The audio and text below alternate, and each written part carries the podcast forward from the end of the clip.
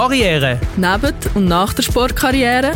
Athletes Network verbindet Athletinnen und Athleten mit den Cracks aus der Wirtschaft. Willkommen bei Charakterköpf. Ein Podcast mit der Rael Kiewitz und dem Benny Huckel. Rael, du bist ja ehemalige Nationalspielerin von der Schweiz, wie ich auch. Bist du eigentlich schon eingeladen worden in ähm, Club Suisse pour Football? Ist das das, wo die ehemaligen dürfen zusammen Kaffeefahrt machen? Nein, das ist dort, wo man zusammen Fußball spielt. Nein, dort habe ich glaube noch keine Einladung bekommen. Weil, weil wir können so junge, äh, aufstrebende Nachsport-Karriereathletinnen wie die extrem gut brauchen. Die Frage ist, ob es Frauen wollen. Natürlich. Also, hallo. Also, ich wüsste nichts anderes. Weil ich meine, du hast ja doch ähm, fast 100 Länderspiele gemacht, oder? Nicht ganz. 83 sind es. ich glaube. Wie viele Wimpel hast du denn bekommen? Ich habe so Wimpel bekommen. Hast du also Wimpel bekommen? Sicher. Drei. Bei 10 Spielen? Bei Nein, bei 25, bei 50 und bei 75. Ich habe noch bei 10 bekommen. und bei meinen 10 Goal, nein, ja noch zwei Chancen. Wie viele Goal hast du gemacht? 14, wenn es mir recht ist. Das war auch deine Nummer. True that. Hast du das... Äh, Abgestimmt auf alles. Das war von Anfang der Karriereplan. Super, das hast du also wirklich gut gemacht. Auch Im heutigen Podcast geht es aber nicht um dich und auch nicht um mich, sondern um unseren Gast. Unser heutiger Gast hat in seinem Leben schon ganz viele richtige Entscheidungen getroffen. Als selbstständiger Unternehmer und Co-Präsident der Stiftung Schweizer Sporthilfe darf er auch in Zukunft ein goldiges Händchen beweisen. Es freut uns sehr, dass er da ist. Herzlich willkommen im Podcast Charakterköpf Bernie Häusler. Merci vielmals, auch herzlich willkommen von meiner Seite. Ich freue mich extrem, heute hier zu sein und ich freue mich natürlich auch, dass ich als einer der Charakterköpfe angeschaut und damit eingeladen worden bin. Auch von meiner Seite ein Hoi und es freut uns mega, dass du heute da bist. Und am Anfang auch bei dieser Folge wieder, wir haben das Glöckchen da.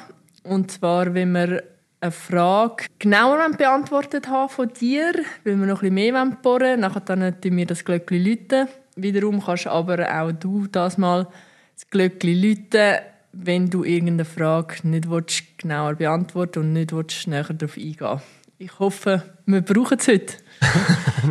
Passiert selten. Ja, vielleicht zum Anfang, Berni, ähm, ja, erzähl mal ein bisschen, wie, wie bist du aufgewachsen, wie bist du zu dem geworden, ähm, wo du, wo du geworden bist. Ich habe von guten Entscheidungen geredet, die du getroffen hast. Ähm, fangen wir mal bei den guten Entscheidungen an. Ja, das ist eine gute Frage. Es ist auch äh, natürlich eine Verkürzung. Äh, ich müsste eigentlich fast das Glöckchen äh, läuten, schon gute Entscheidungen. Ich habe ganz viele schlechte Entscheidungen getroffen. Das und, dann auch gute. Auch eben. Und ja, wie bin ich aufgewachsen? Ich bin aufgewachsen, ich will jetzt nicht allzu fest in Details gehen, ähm, in Basel, in Binningen, äh, in einer Familie mit drei Geschwistern und natürlich äh, hat man sein ganzes Leben, wenn man zurückschaut, immer wieder Entscheidungen getroffen, ähm, die spannend sind, wo man im Nachhinein vielleicht auch mal anders getroffen hat. Aber ich glaube, das Wichtigste ist, habe gesagt, dass man, wenn man dann entschieden hat, auch irgendwann wieder mal führen schaut. Und ich glaube, das habe ich sicher von meinen Eltern ein bisschen gelernt, dass du versuchst, eigentlich auch, wenn du mal eine Situation hast, wo du nicht hundertprozentig zufrieden bist, dich ein bisschen an dem festheben, wo positiv ist, wo dich auch lässt, wieder nach vorne schauen. Vielleicht so ein bisschen das Berufliche, wie, wie, äh, wie hast du deine Jugend, äh, was hast du für Sport gemacht in der Jugend und wie bist du zu diesem Beruf gekommen, wo der erste Beruf war? Ist das sicher spannend? Ja, so gut, äh, Sport gemacht, äh, für mich ist, seit ich, ich weiß nicht, äh, vermutlich seit ich auch laufen äh, habe ich geshootet. Äh, und äh, lustig gesehen, ich habe hochmusikalische Geschwister zwei ältere wo ähm, auch in dieser Sache sehr gefördert worden sind. Und ich weiß nicht, ob das bewusst oder unbewusst von meinen Eltern war. Sie haben mir von Anfang an gesagt, ihr seid unmusikalisch.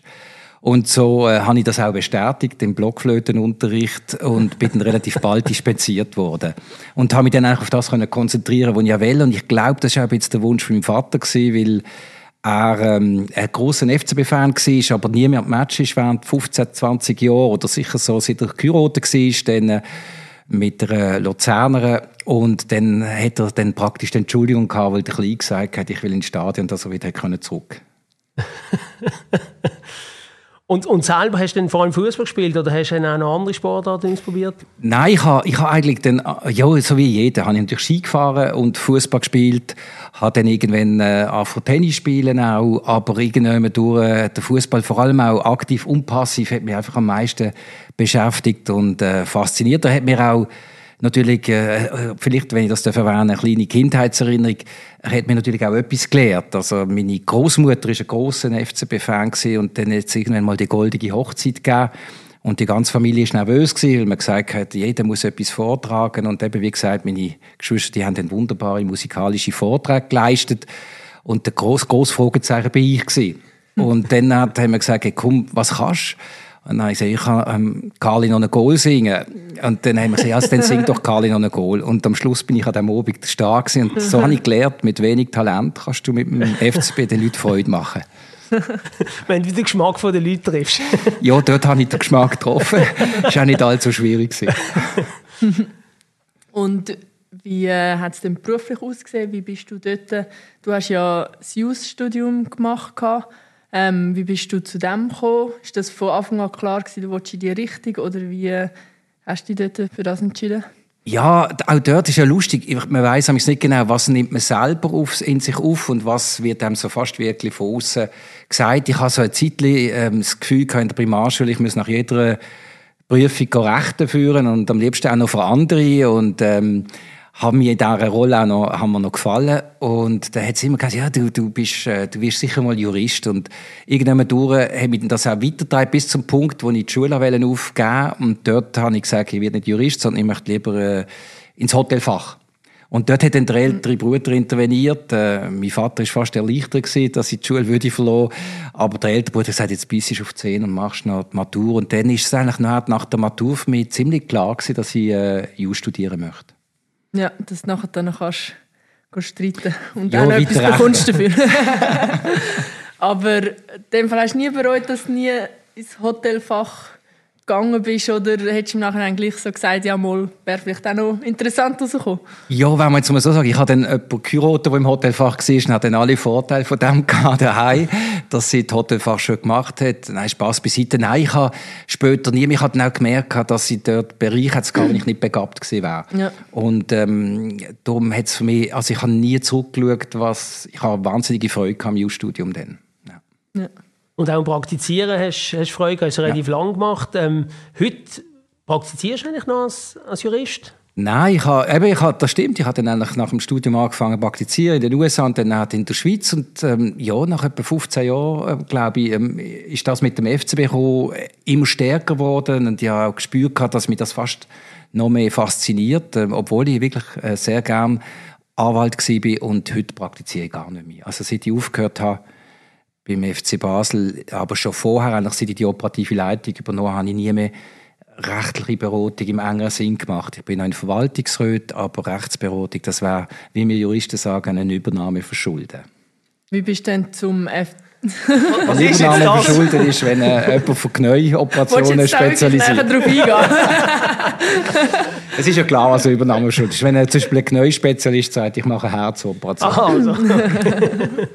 er traut sich etwas zu, was er nicht dafür nicht kann. Ja. ja. das passiert in gewissen Bereichen ab und zu mal. Nein, aber wie bist du denn zum FC Basel gekommen? Ebenso? Hast du dort auch juristisch angefangen irgendwie? Oder wie bist du gekommen? Ja, ähm, das ist eine Zeit, äh, wo sich dann der Benny auch gut daran mag erinnern. Das ist, äh, dort hat man einmal einen Jurist gesucht oder eine Juristin und hat äh, offiziell gesagt, man macht einen Beauty Contest, wo es nicht wirklich auf die Schönheit von mir drauf ist. Ja? ja, Casting und hat behauptet anhand vom Fall Hakan Yakin, äh, wo damals eigentlich hat sollen zu Paris Saint-Germain wechseln. Der Wechsel hat schon stattgefunden und man hat dann dort aus Paris verlauten, wir wollen doch nicht, dass ich nicht fit und dann plötzlich äh, haben wir nicht gewusst, was man soll machen, weil die Summe, die Transfersumme ist schon gezahlt und alles. Und man hatte ein, ein rechtliches Thema gehabt und der Jurist, der äh, vorher beim FCB war, ist nicht mehr dort gewesen. Das ist der Roger Hegi und so hat man einen Jurist von extern gesucht. Ja. Und hat behauptet, man habe Tränen den Fall gegeben und die müssen jetzt hier einen Vorschlag machen und irgendwie ist dann Wahl auf mich gefallen. Warum, weiß ich eigentlich gar nicht genau. Und ich weiß auch nicht, ob es wirklich noch zwei andere hat. Und ähm, ja, so bin ich reingekommen, reingerutscht in dem Sinn. Zuerst als Rechtsberater des Vorstands. Damals war der FCB ein Verein. Gewesen. Und dann hat man relativ bald mal gesagt, er willst nicht in den Vorstand dabei sein. Ja. Ja. Und so hat das angefangen. Wie ist denn, äh, heute sind ja die Fußballclubs AGs. Ist das, ist das äh, unter deine, also in de, deiner Zeit passiert? Und ähm, was ist der Vorteil, dass es heute AGs sind? Ja, es ist ähm, natürlich letztlich eine rechtliche Überlegung oder eine wirtschaftsrechtliche Überlegung von der Liga 2006. Es hat natürlich doch einige Vereine gegeben, die in den 70er, 80er, 90er Jahren ähm, Konkurs respektive zahlungsunfähig geworden sind. Und wie wir alle wissen, das Vereinsrecht hat weniger strenge Vorschriften, was Kontrollen angeht, die Offenlegung, die Buchlegung, die Buchführung. Und dann hat man damals 2006 gefunden, Profi-Clubs, die müssen alle, die einen Berufsfußballbetrieb haben, müssen alle in eine Aktiengesellschaft umgewandelt werden. Und das habe ich dann 2006 gemacht, damals noch Präsidium äh, vom Herrn Edelmann bzw. Gigi Jöri. Das ist spannend. Ich habe jetzt gerade, während du so geredet hast, überlegt, heutzutage ist ja bei vielen Fußballclubs ja auch so ein bisschen äh, das Bedürfnis da, dass gerade auch die Leute mitreden können, oder?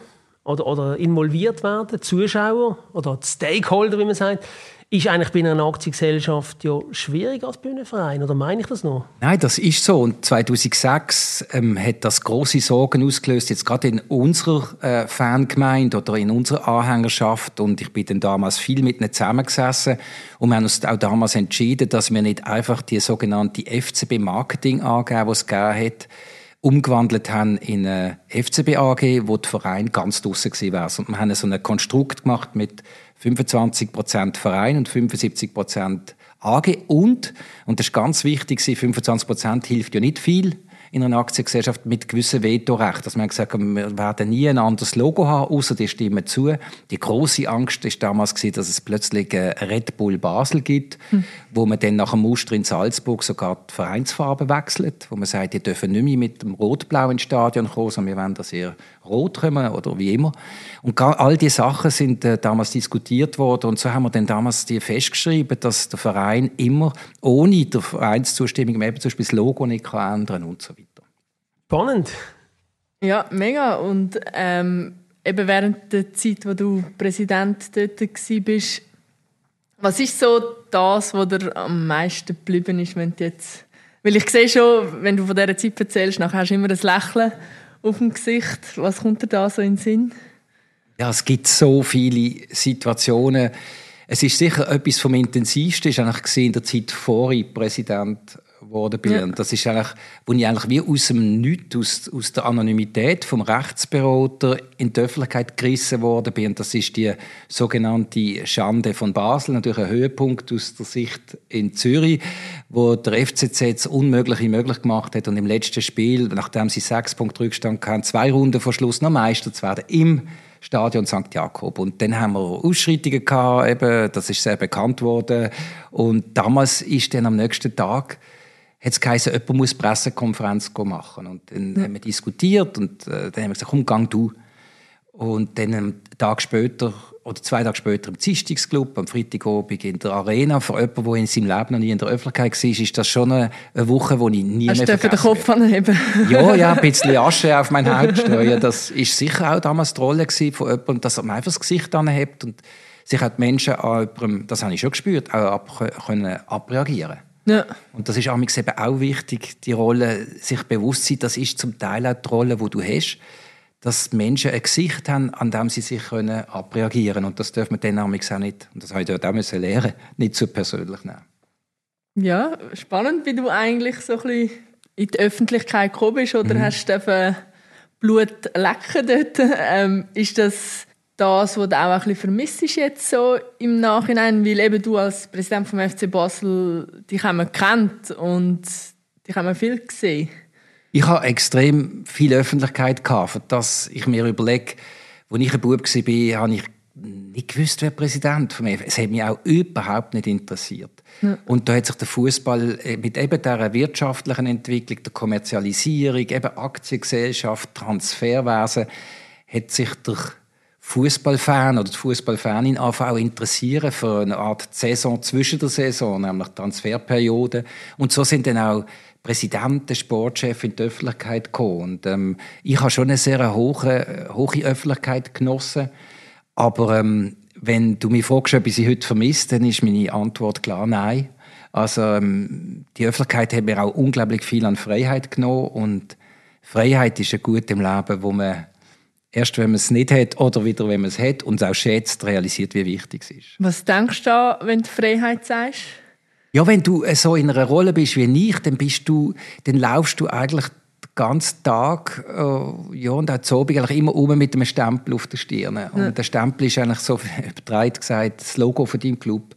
Und alles, was du sagst, ist eine Schere in deinem Kopf und du überlegst dir immer halt, wenn jetzt der die persönlich unsympathisch findet, ist das eine, aber der findet ja dann das ganze Unternehmen oder alle Menschen, die das Unternehmen repräsentieren, unsympathisch. Und dann bist du, ich habe einfach gespürt, dass ich in vielen Sachen nicht ähm, frei war, ja. nicht mir selber. Ja. Gerade die erste Woche, wo du da gesagt hast, wo du, wo du im Dienstagsclub und in der Arena gesehen bist, ähm, nachher haben sich ja dort die Wogen wieder glättet, die Sommerpause ist gekommen.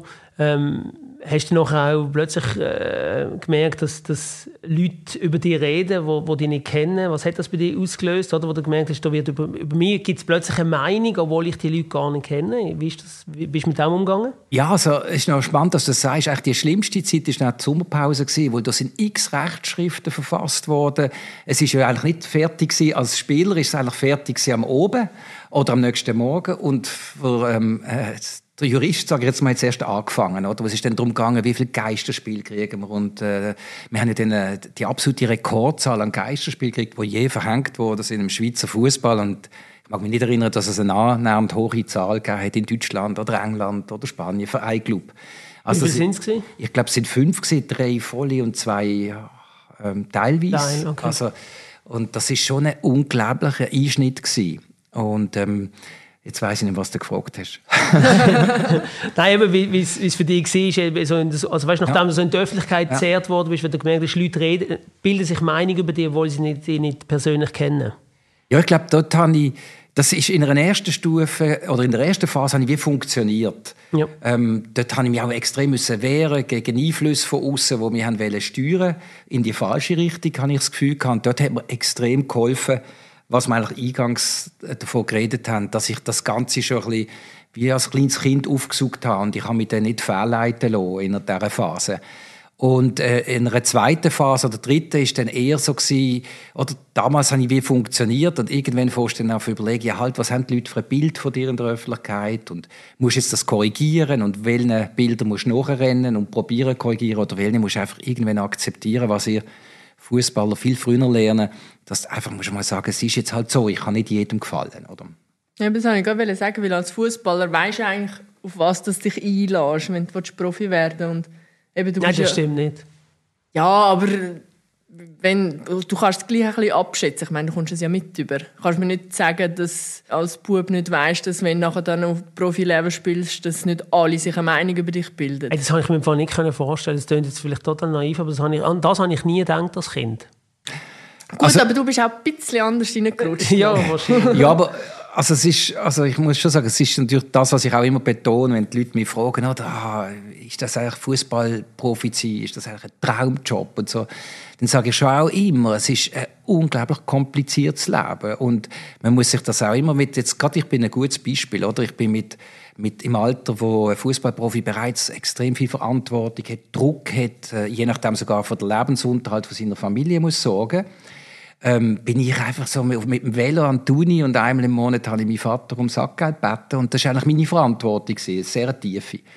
Und in die Öffentlichkeit bin ich natürlich gerutscht in einem Alter mit 40, wo ich bereits gewusst habe, ein bisschen, wer ich bin und ja. was ich bin und wer mein Freundeskreis ist, wer es ernst mit mir meint und wer nicht. Und das hat natürlich das Fundament hilft dann schon, wenn du plötzlich in eine neue Welt hineingerissen wird. Nein, nein, ich habe nicht ja. damit gemeint, dass man es dann muss handeln können. Das ist ja noch das andere, ob ob du dann, äh, ob du damit zurechtkommst oder nicht. Aber einfach so, dass es wird passieren, dass sich Leute das meinen, das kannst du dir ja schon ausmalen, wenn du mit 15, 15 bei du 16 beim FC Basel spielst. Also dem musst das musst du mit, ja. mit rechnen. Weil ich dort nicht gesehen bin, habe ja, ich mir das nicht ausmalen Ja, das ist sicher der grosse Unterschied. Weil du in der Gitarre, ja, genau. in der genau. Garage warst, bist am Gitarre spielen. Genau, genau, darum. Nein, das ist sicher das stimmt natürlich. Wenn du mit 40 Wirtschaftsanwalt bist, dann weißt du, einer von der, sogar von der Wert von deinem Beruf, wo du auch nach außen musst tragen, ist die Anonymität.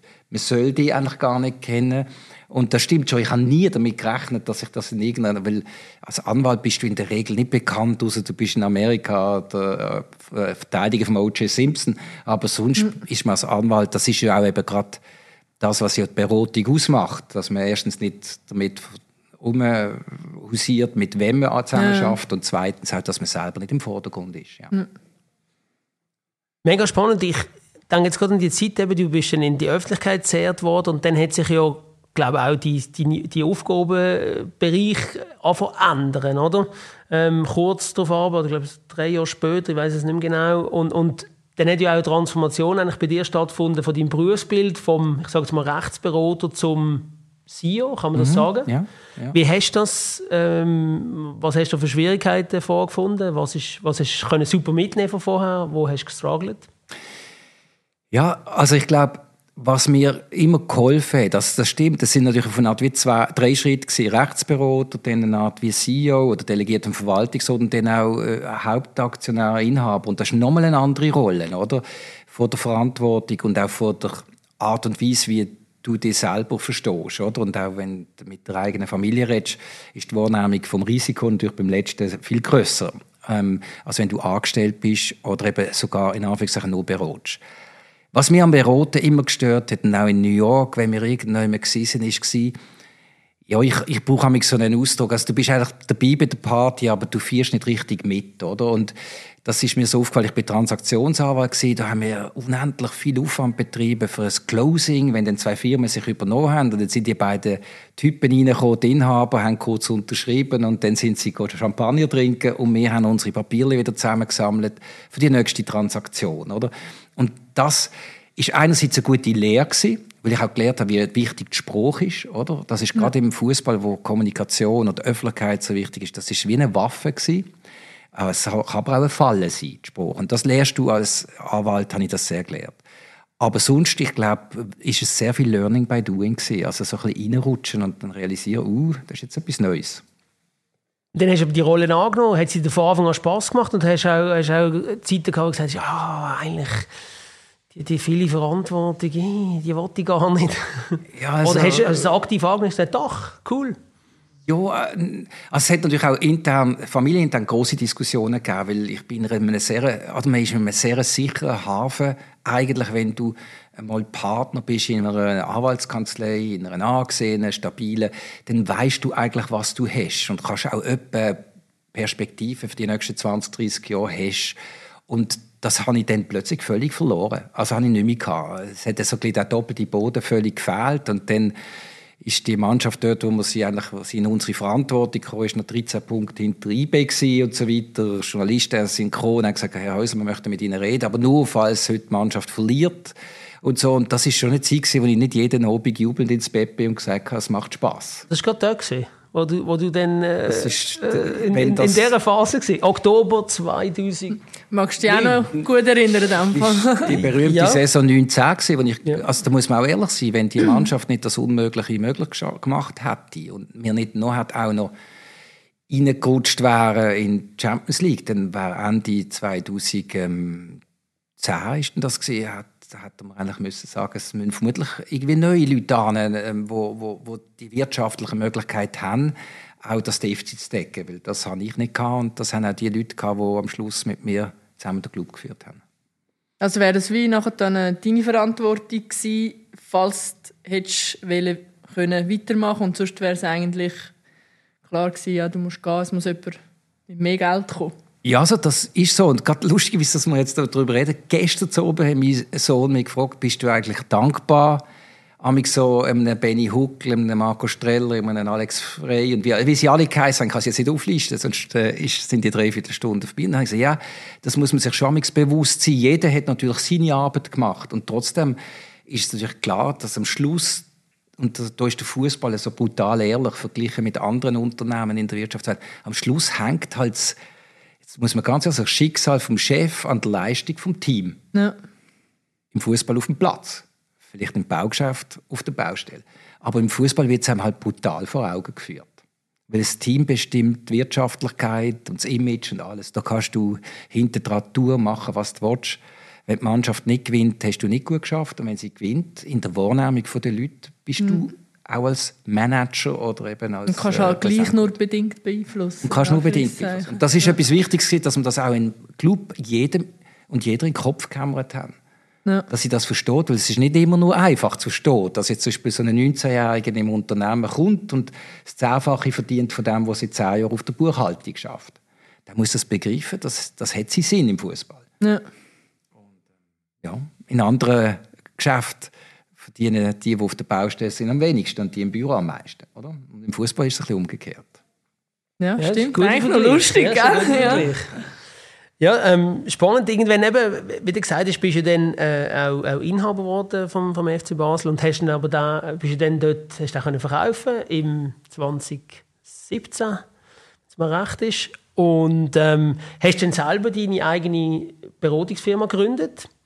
Ähm, hast, was ist dort der Entscheid? Ich sage jetzt einmal, nicht wieder zurück zum doppelten Boden gehen, vom, vom Partner seiner Anwaltskanzlei, sondern das Unternehmertum dir anzuschneiden. Vor allem hast du ja vorher gesagt, beraten findest du nicht so lässig eigentlich. Ja, also, ja, also das ist eben genau, also, also erstens, beraten tue ich wahnsinnig gerne. Ja. Aber ähm, das nur dürfen Berater sein und dann plötzlich spüren, dass du, äh, dass du auch kannst selber bewegen ja. das hat mich einfach fasziniert.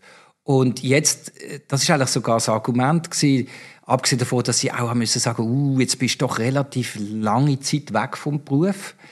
Ähm, natürlich, das ist ja das Wunderschöne als Anwalt, hätte ich auch können sagen, ich mache irgendjemand, hau ich ein Messingschild neben die Türen und dann ist halt das Häusler und Häusler, äh, wo, wo, macht, wo, wo juristisch beraten dort, wo man ihn will. Und ich hatte auch irgendwie nochmal den Mumm gehabt, mich nochmal äh, äh, ähm, zu knüllen, aber äh, es ist auch so eine enge Bindung zu meinen Partner im Verwaltungsrat vom FCB entstanden, dass wo die Idee aufgekommen ist, dass wir zu dritt etwas eröffnen, ja. dass mir das total fasziniert hat. Und das hat mich extrem gereizt. Und eben, es ist dann ein, ein Mix zwischen Unternehmer sein, nämlich mhm. in einem kleinen Start-up, und Berater, wo zum Teil natürlich Teil ist von meiner Arbeit, ja. Ähm, in dieser Firma tun wir ja jetzt nicht nur Spieler beraten, sondern auch Verein und Trainer und ist dort äh, überall Gleichberatung. Also wenn man so an Spielerberater denkt, die haben ja einmal jetzt per se nicht so einen guten Ruf bei uns. Ähm, ja, wie ist das bei euch? Ja, spannend. Also es ist tatsächlich so. Und ich persönlich habe eigentlich so vor allem auch ähm, Beratungen von jungen Athletinnen und Athleten, die jetzt nicht im Fußball sind, die eigentliche Fußballerberatung macht bei uns äh, ein Partner, also ja. ein Junge, der, der, Sascha Fischer. Aber ich bin dann dabei und ich helfe. Und, aber meine Beratung dort ist in erster Linie so ein bisschen, ihnen ein bisschen von meiner Erfahrung mitzugeben oder auch ein Gespräch führen, wenn ja, gerade auch wenn man eine gewisse Verzweiflung hat und sagt, alle sind äh, gegen mich, man will mich nicht fördern und so weiter, dass ich probiere, ein bisschen auch ein Perspektiven von der anderen Seite aufzeigen, dass niemand das böswillig nicht fördert und dass man vielleicht auch bei sich selber sollte anfangen oder vielleicht auch mit meinem Netzwerk, dass man eine Idee haben aber ich, für mich unterscheidet sich das überhaupt nicht, ob ich jetzt einen jungen Fußballer oder eine Hochspringerin oder einen Golfspieler beraten tue. Ähm, es geht eigentlich immer darum, und da finde ich, herrscht natürlich auch zum Teil ein bisschen ein falsches Bild. Es geht für mich immer darum, die Menschen irgendwie in, ihrem, in ihrer Liebe in ihre Leidenschaft mhm. können weiterzubringen und einfach nur mit, mit dem, was ich vielleicht kann beitragen kann. Teil von deiner Tätigkeit sind ja auch äh, Referate und Speeches, die du haltest. Ähm, wie bist du dort reingerutscht? Hast du das schon gemacht, wo du noch als Anwalt geschafft hast? Oder ist das jetzt rein auch durch deine, ich sage jetzt mal, durch deine Öffentlichkeit gekommen, im Zusammenhang mit deiner Arbeit beim FC Basel? Und ähm, eben, wie, wie bist du reingekommen? Hast du dich unterstützen lassen? Hast du Hast du es Learning by Doing oder hast du einmal neue Hilfe reingeholt? Ja, ich habe, also ich habe, so ist es eigentlich Als Anwalt habe ich auch ab und zu Speeches gehabt. Aber zu Themen, wo jetzt nicht gerade die Leute vom, vom Sitz gerissen haben. Das war ein Fachseminar, zu IT-Verträgen. Zum Beispiel habe ich ab und zu Speeches gehalten an IT-Seminar. Und dann sind halt IT-Anwälte dort. Und dann, als ich zum FC gekommen bin, ähm, ist natürlich immer mehr oder häufig natürlich Anfragen gekommen, nicht für eigentliche Speeches, sondern man, der Rotary Club XY möchte gerne, dass der Präsident ja. vorbeikommt. Und äh, oder dann mal reden vor sämtlichen Sponsoren oder an der Generalversammlung. Und dann habe ich gemerkt, dass ich das erstens sehr gern mache und meistens, wenn man etwas gern macht, auch relativ gut, also dass es relativ gut ankommt, dass ich es gern gemacht. Und dann hat, hat sich das eigentlich aus dem heraus entwickelt. Es hat dann auch mal sich jemand bei mir gemeldet, eine Agentur. Glaube, das war nachdem ich aufgehört habe. Und seither mache ich die Speeches eigentlich und probiere auch, mich natürlich in diesem Bereich ähm, zu positionieren, indem ich jetzt nicht irgendwie erzähle, was, ähm, was ich vor zehn Jahren oder sieben Jahren gemacht habe, sondern das Thema Führung, Teamwork, das hat mich in der Zusammenarbeit mit den Spielern, Zusammenarbeit mit den Trainern, mit der Clubleitung, das hat mich schon von dort fasziniert. Ich habe von Büchern lesen und ähm, das hat mich einfach als Thema extrem fasziniert. Hast denn du dort äh, mehr von den Spielern und Trainer etwas gelernt, wie sie es im Sport machen, oder mehr durch dieses Wissen, das du dir angeeignet hast in den Büchern, wie etwas mitgeben können? Ich glaube beides und vor allem von uns habe ich gelernt. Also von uns selber, oder? Du lernst eigentlich in diesem Bereich am meisten, wenn du dich spiegelst, oder? Ja. Wie haben wir jetzt, wie sind wir jetzt miteinander umgegangen? Jetzt haben die Spieler ein Problem mit dem Trainer.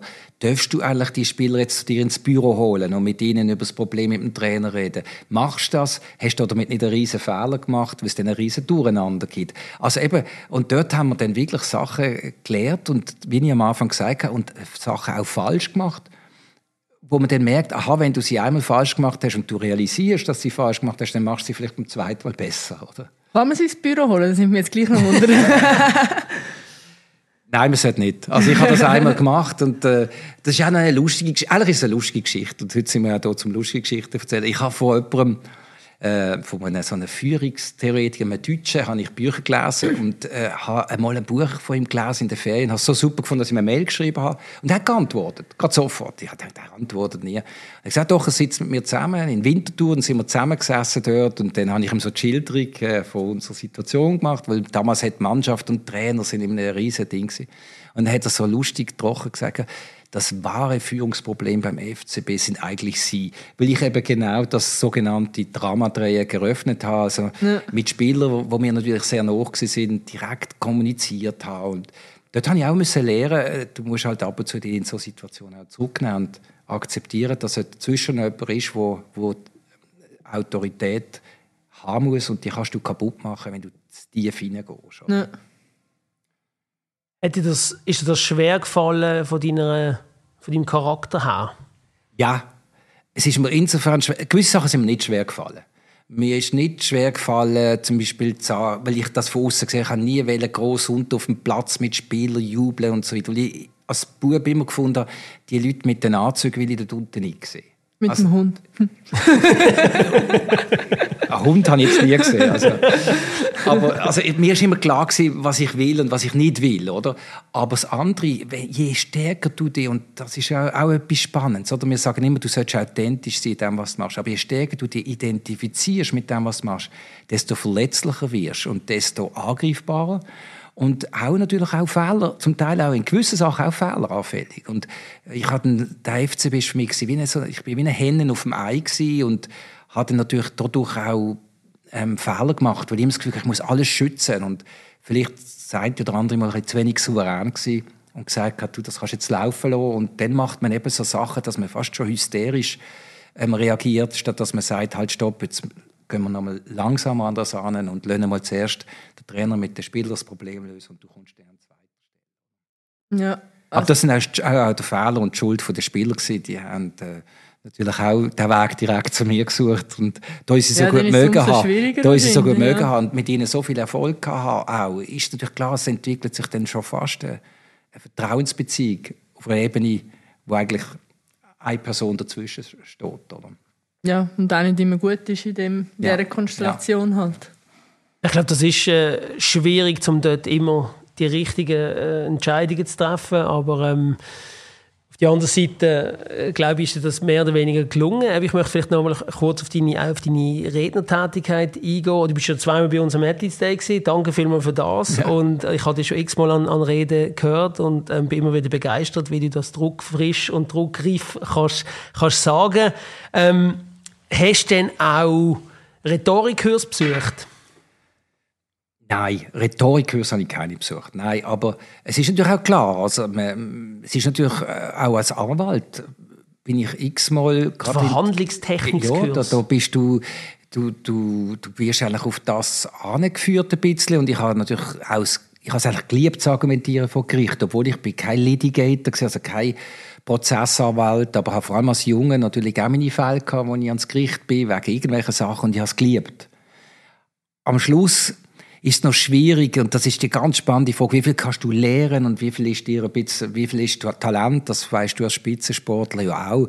Ähm, ich glaube, ähm, ich habe jetzt nicht eigentliche Rhetorikkurs besucht, aber es ist natürlich auch dort wieder vermutlich auch ein bisschen ein Learning by Doing und ein bisschen Aufsaugen von der Reaktion. Ich glaube, wenn du eher der empathische Typ bist, dann spürst du auch, was die Leute hören und was finden sie schrecklich staune wenn jemand irgendein Slide vorne zeigt und eigentlich ein tolles Thema hat und dann 20 gleichgeschriebene Wörter da drauf sind und denke ich, zeig doch einfach einen Film, weil es ist so ein schönes Thema, über das du darfst reden. Und ich darf natürlich auch über ein unglaublich schönes Thema reden.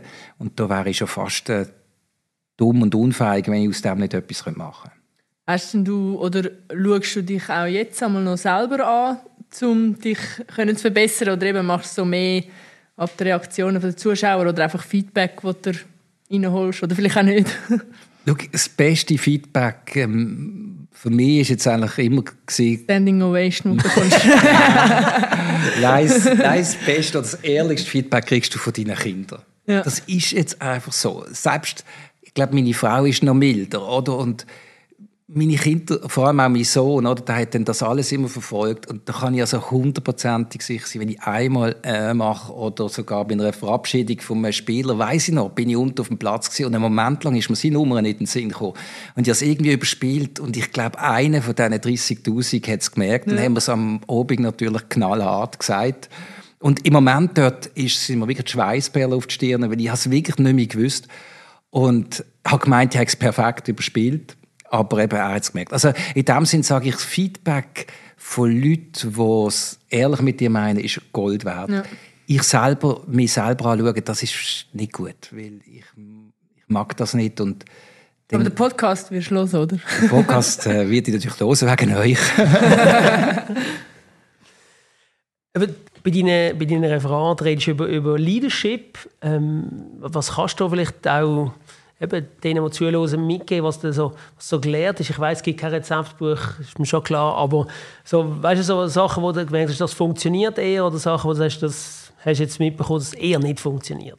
Also apropos Rezeptbuch, ich traue mich sogar da jetzt ein Büchlein zu schreiben, das dann irgendwann einmal äh, das Jahr rauskommt. Oh, cool. Aber eben genau, auch mit der Behauptung, es gibt kein Rezeptbuch. Mhm. Und ähm, mehr so mit Gedankensplitter. Und ja, eben, Leadership ist natürlich wirklich tatsächlich schwierig jetzt zu sagen, ich tue jetzt in zwei Sätzen probieren über, äh, zu übersetzen, was ich darunter verstand. Aber für mich ist äh, natürlich schon äh, so einer der allerwichtigsten Sprüche, die ich auch immer in meinem Referat bringe, ist eigentlich Leadership heißt versuchen, alles darum zu geben, andere Menschen in deinem Umfeld besser zu machen nicht selber das Gefühl hat, dass du der Beste musst sein. Und ich finde, das ist ehrlich gesagt noch eine sehr, bringt sehr viel auf den Punkt und erklärt vielleicht auch, warum ich sitzen darf, nämlich nicht, weil ich super Verträge geschrieben habe, sondern weil offenbar die Leute, die mit uns zusammengeschafft haben, damals eben die Spieler vor allem gute Leistungen vollbracht haben. Darum werde ich ja auch als guter Präsident wahrgenommen.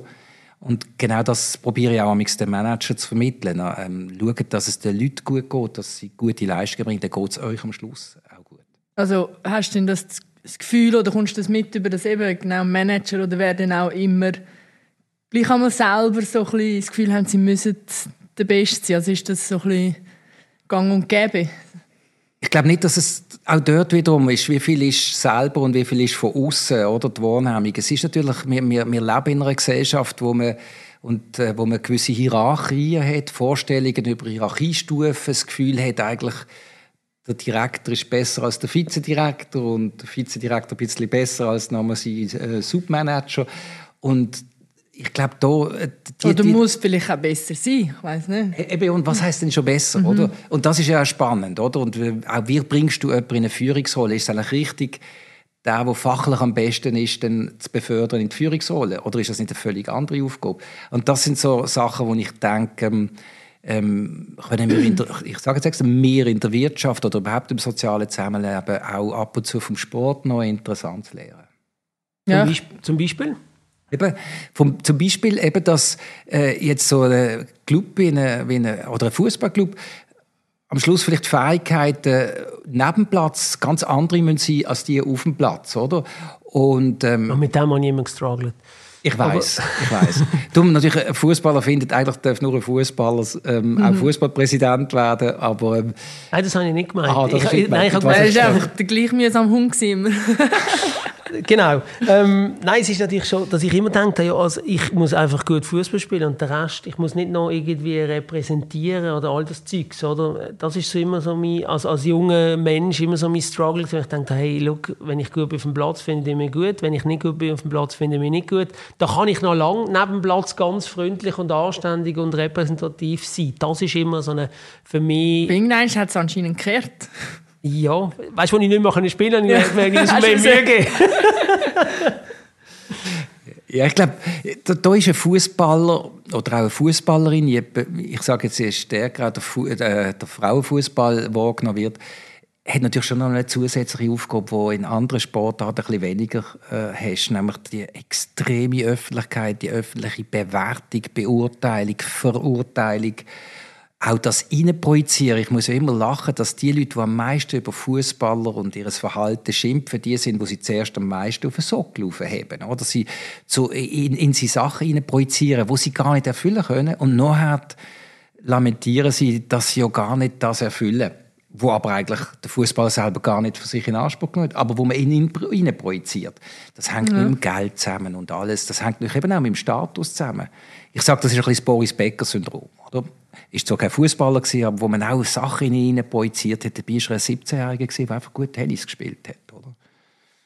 Das ist, kann natürlich auch, das finde ich spannend, dass du das sagst, das kann auch eine Belastung sein, dass du plötzlich sagst, ich muss ja x andere Sachen erfüllen, die ich eigentlich gar nicht will. Job Description gar nicht richtig gelesen, was ein Fußballer so mitbringt. ja, die habe ich nie einen gesehen. ja, das ist übrigens spannend, das habe ich ein paar Mal überlegt. Ähm, es wird ja nämlich von, von, den, von den Medien oder so, das hast du sicher erlebt, wo, de, wo, de, Raul, wo du ein bisschen erfahren, ein bisschen älter geworden bist, heisst, du bist plötzlich eine Führungsspielerin, oder? Aber mhm. hat dir denn schon mal irgendein Trainer oder irgendjemand gesagt, was die Aufgaben sind von einer Führung? Also mir ist das so jetzt nie so richtig bewusst gewesen. Ich habe dann versucht, etwas rein zu interpretieren. Ja, aber genau. so, was man jetzt genau von dir erwartet als Führungsspieler, das habe ich nie so ganz genau gewusst. Das ist vielleicht auch noch etwas, das Potenzial hat im Fußball, ich weiß nicht. Ja, aber das hast du. Aber ich sage jetzt mal die Stufe vom Spieler, Mitspieler, Mitläufer zum Führungsspieler. Das ist ja eine Entwicklung, die zum Beispiel du völlig automatisch gemacht hast. Vielleicht hast du es, ist es nicht so bewusst gewesen, aber in das bist du hineingewachsen. Aber wenn man dann dir sagt, und gleichzeitig musst du noch ein politischer Führer sein, zu politischen Themen die können äußern, wie eine Führungsperson, dann finde ich, wird es problematisch, oder? Dann finde ich, äh, und das haben wir jetzt auch, finde ich, im Zusammenhang mit Katar, äh, habe ich das sehr spannend gefunden, oder? Ja. Die Erwartungen zum Teil in die Spieler, sich zu Themen zu äußern, und man sagt, ja, warum sollen sie sich eigentlich genau äußern? Und was ist die Folge, wenn sie sich äußern? Für sie, oder? Und das finde ich schon spannend. Und das hängt mit der übersteigerten Bedeutung vom Fußball zusammen, oder? Dass man das von Fußballern dann auch noch erwartet. Ja, das haben wir auch dort gesehen, dass es ein schwieriges Thema ist. Eben, sollst du überhaupt äußern und schon alleine, dass du ja gegangen bist, um dort hingehen, Fußball spielen. Eben kann man, kann man jetzt sagen, ist eigentlich auch schon eine politische Äußerung, ist es nicht, wo die einfach nur Fußball spielen. Ich glaube, das ist eher ein Thema für sich. Ja, ist noch spannend, weil, wie wir alle wissen, ist vor der Fußball-WM hat es Leichtathletik und so weiter, Finale, Wettkampf mhm. gegeben. Ich habe dort nie gelesen, dass es Leichtathletik ein Statement abgibt, politisch für oder gegen Katar, wenn er dort läuft. Aber beim Fußballer, mhm. ähm, das ist jetzt nicht das Lamentieren, weil es, ist ja immer, es hat ja immer zwei Seiten. Oder? Die übertriebene Wahrnehmung der Fußballer ist natürlich, äh, geht irgendwie einher mit der, der hohen Bezahlung von diesen Topstars und so weiter. Und damit erwartet man auch mehr ob das jetzt wirklich am Geld hängt oder nicht, äh, wenn man ein bisschen nachdenkt, stellt man vielleicht fest, ja, eigentlich ist es eigentlich äh, sinnlos, über das zu viel diskutieren oder auch sinnlos zu viel erwarten, erwarten oder sogar unfair. Ja, ich, ich stelle mir dann immer ein bisschen vor, das sind ja ähm, mal Buben gewesen, und die haben sich sehr oder stark für den Ball interessiert und dann haben sie Talent entwickelt für Fußball. Und irgendwann später sind sie vielleicht Profifußballer und müssen sich dann zu so Sachen äußern. Das ist eigentlich schon von der, von der Übungsanlage. Eben, das, das ist gerade schon mega schmal. Darfst du das überhaupt erwarten? Ja, ich finde es total und ich glaube, es ist eine Diskussion, die über den Fußball ausgeführt und es ist wirklich total mhm. spannend und es ist eben, vielleicht sollten die Leute, die die Erwartungen in sie haben, reflektieren, warum haben sie auch die Erwartung in sie, wie du das richtig beschreibst, oder? Ähm, äh, ein riesiger Weltstar im Sport hat eigentlich eine sehr einseitige Begabung grundsätzlich. Er kann unglaublich gut Fußball spielen oder Tennis spielen. Und wir tun um, äh, dann hat unsaglich viele Sachen in ihn projizieren. Wie du das richtig sagst. Und das kann dann auch zu Missverständnis führen, wo, ich, wo, wo eben schlimm daran ist, dass man genau über das auch lamentiert hat, dass Fußballer vor dem Mikrofon eigentlich fast nicht mehr getrauen zu sagen. Und das hängt ein bisschen mit dem, was ich vorher gesagt habe, mit dem Stempel auf mhm. der Stirn. Oder? Sie haben auch unglaublich Angst, wenn sie etwas sagen wie du, Benny, ab und zu noch etwas hast, hast äh, gesagt, was vielleicht nicht ganz so stromlinienförmig ist, dann ist die Aufregung natürlich riesig. Und wird dann auch zum Teil eben innen um die Ohren geschlagen. Ja, und halt heute auch möglich mit dem ganzen Social Media. Es ist natürlich viel ein grösserer Shitstorm, in Anführungszeichen, was früher halt auch einfach weniger möglich war. Ja, und die Verbreitungsgeschwindigkeit ist, eben, ist halt viel schneller. viel mehr um die Ohren. Und das betrifft alle. Ich ja. sage, das betrifft jeden. Und da muss halt der Fußball einfach lernen und auch sich benehmen wie ein, wie ein anderer junger Mensch auch. Ja. Auf die andere Seite, eben, mich stört halt immer, ich meine, bei, bei ganz vielen anderen Themen ist man immer auf der Suche nach Expertenwissen. Heutzutage, oder? Irgendein Thema sucht man immer, oder im Fernsehen, da wird immer Expert eingeladen. Aber ganz viele Sportler, ich meine, im Roger Feder ist das auch so gegangen, da muss dann zu ganz vielen anderen Themen, wo auch kein Experte ist, muss auch Auskunft geben. Und das ist so, das steht irgendwie so, so gegeneinander, wo ich dann immer so finde, ja, hey, ähm, ich kann das ja gar nicht wissen und wieso fragen, wieso bringen wir in die Situation, dass er vielleicht etwas Schlechtes muss sagen oder? oder etwas, was nicht fundiert ist. Das ist etwas, was mir immer auffällt. Aber wenn ich zurück frage, wie hast du das erlebt? Das ist ja im, vielleicht ein bisschen kleiner als beim Roger Federer, bei dir ja genau das Gleiche. Viel kleiner. Ja, aber es ist ja genau das Gleiche. Oder? Du, du, du hast ja vorher gesagt, eigentlich wollte ich shooten und bin davon ausgegangen, wenn ich gut shoot, mögen mich alle und wenn ich nicht gut shoot, dann pfeifen sie. Ja. Und damit hat es Und du hast auch gemerkt, ah nein, das ist nicht so. Ja, das war immer mein Stress, gewesen, weil ich plötzlich gemerkt habe, ähm, die Leute interessieren sich noch für mich für ganz andere Sachen. Sie beobachten mich, zum Beispiel, ob ich jetzt im Restaurant Trinkgeld gebe oder ob ich äh, freundlich bin oder so etc. Plötzlich bin ich so in einem Spotlight drin, gewesen, wo ich gar nicht sein wollte und bin dann eben auch zu Sachen gefragt worden, wo, wo ich keine Ahnung hatte und auch dachte, ja, das ist doch jetzt nicht meine Aufgabe, zu dem etwas zu sagen, aber dann haben wir auch so eine antrainierte Freundlichkeit oder Höflichkeit, wo man sagt, hey, nein, okay, ich, ich gebe jetzt gleich eine Antwort, ja, und das ist das, also da bin ich oft in, in Konflikt gekommen in Zwist und das hat mich, also das hat mich, in meinen jungen, erwachsenen Jahren ist das immer Stress für mich. Ja, das, das ist der Vorteil vom Frauenfußball. das haben wir noch nicht, zu wenig Aufmerksamkeit. Auf die andere Seite denke ich immer, es wäre ja cool, wenn der Frauenfußball grösser würde werden, aber das wäre ja Begleiterscheinungen und habe mich schon mal gefragt, wie, ob, das, ob das die heutigen Spielerinnen sich schon vorstellen können oder denken so, ja, das ist ja dann, das ist dann halt so. Hast du die Diskussion auch schon gehabt? Wo du noch gespielt hast, irgendwie mit, mit Mannschaftskolleginnen oder Mannschaftskollegen? Ja, so eigentlich schon nicht, weil eben so bekannt ist jetzt noch niemand. Aber weißt du, die Vorstellung, wenn, das denn, wenn man das dann war? Ja, das sind, glaube ich, eher die Jungen, die sich mit dem Thema jetzt befassen. Also die Generation, die jetzt nachkommt, ähm, wird sicher viel mehr Aufmerksamkeit haben und wird man auch viel mehr erkennen auf der Straße. Ein bisschen haben wir es jetzt schon gemerkt mit der EM im Sommer, wo war, dass die Aufmerksamkeit steigt. Und ich glaube, so die nächsten zehn Jahre werden die sicher ganz anders aufwachsen wie wir. Und ja, bin auch gespannt, ob es eben auch die schlechte Seite vom Männerfußball annimmt oder ob man sich dort noch ein bisschen davon kann bewahren und einfach nur das Gute mitnimmt. Deine Prognose dazu, wir kommen nämlich schon bald äh, zum Schluss, zu dem, ob, ob die schlechte Seite, sag jetzt mal vom Männerfußball auch dort übertragen wird?